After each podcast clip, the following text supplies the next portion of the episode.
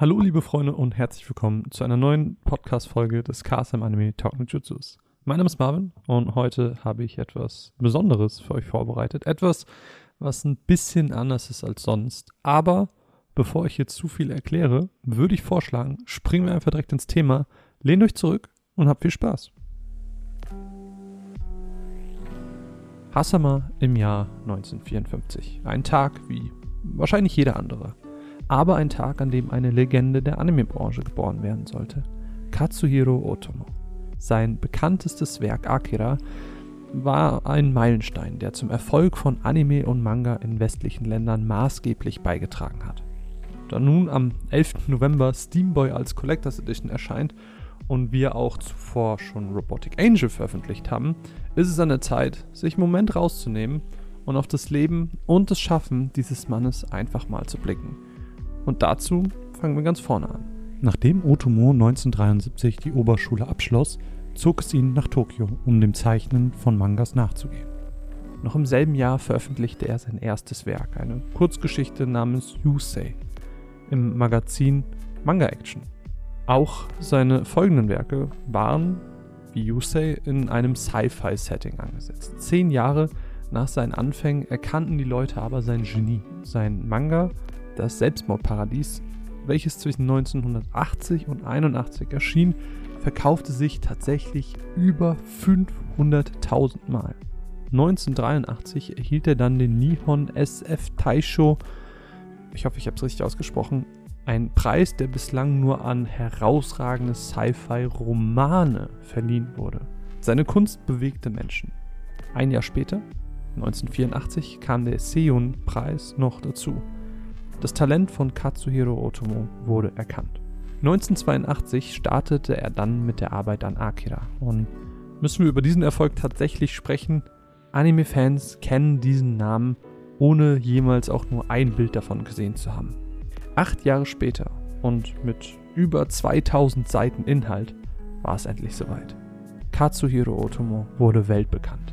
Der Durchbruch war ihm gelungen. Sein Werk wurde in zahlreichen Sprachen übersetzt und in Europa wie auch den USA positiv aufgenommen.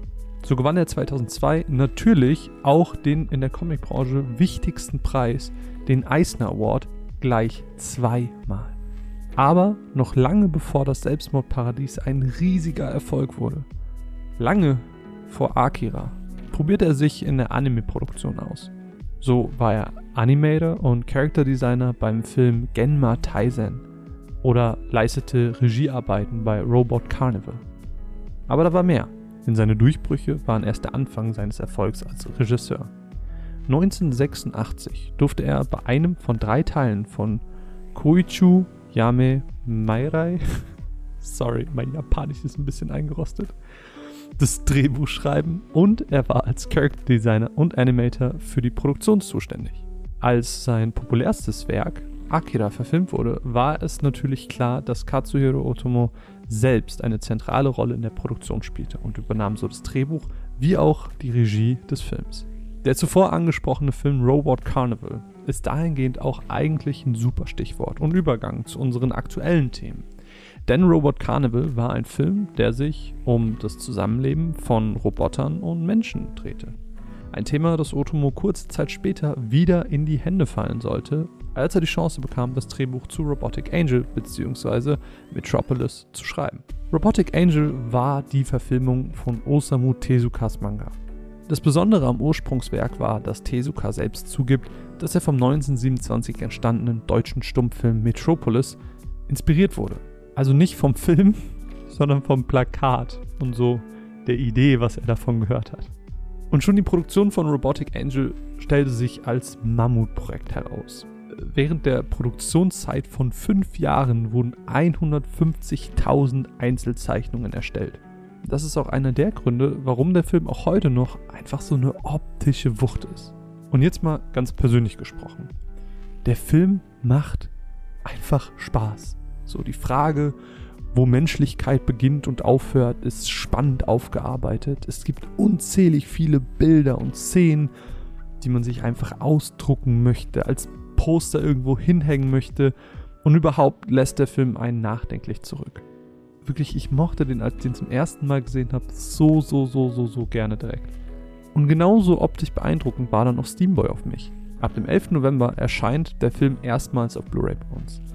Neu ist dieser Film aber nicht. Erstmalig feierte 2004 der Film seine Kinopremiere. Für Mastermind Katsuhiro Otomo war Steamboy aber mehr als ein einfacher Film oder ein Nebenprojekt. 1995 fing er erstmalig mit den Arbeiten am Film an und übertrumpfte damit alles. Wenn du eben dachtest, krass, Robotic Angel war schon aufwendig produziert, dann solltest du dich jetzt wahrscheinlich so ein bisschen kurz an deinem Stuhl oder in deinem Sessel festhalten. Denn Steamboy stieß selbst Akira vom Thron der teuersten Anime-Produktion mit einem Budget von 2,4 Milliarden Yen, beziehungsweise 22 Millionen US-Dollar zu seiner Zeit. Und wohin floss das ganze Geld? Äh, natürlich in die super hochwertige Produktion. 180.000 Einzelzeichnungen wurden für den Film angefertigt. Das muss man sich wirklich mal überlegen, so auf der Zunge zergehen lassen. 180.000 Bilder wurden einzeln gezeichnet.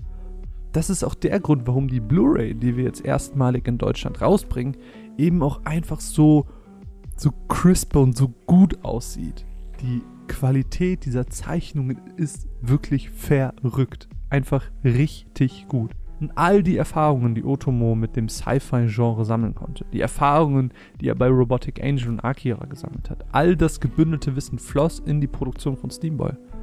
Und heraus kam eine sehr lebendige und optisch beeindruckende Steampunk-Welt. Und jetzt? Natürlich hat das Schaffen von Katsuhiro Otomo nicht aufgehört. Wie auch schon einige Male zuvor hat sich der Regisseur auch im Realfilmbereich probiert. So erschien 2006 die Realverfilmung der Manga-Serie Mushishi. Gerüchten zufolge soll er auch als Executive Producer an der Live-Action-Verfilmung von Akira beteiligt sein.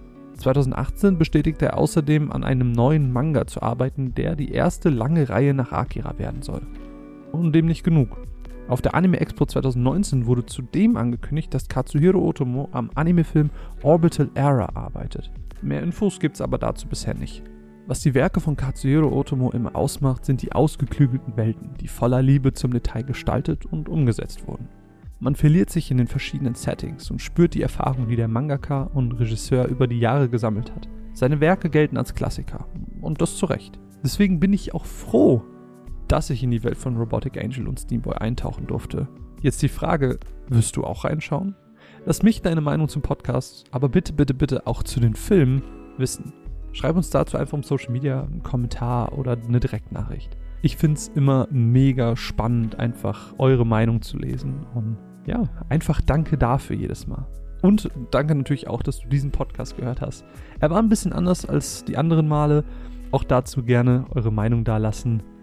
Und äh, vielen, vielen Dank, dass du reingehört hast. Habt noch einen schönen Tag und bis bald. Tschüss.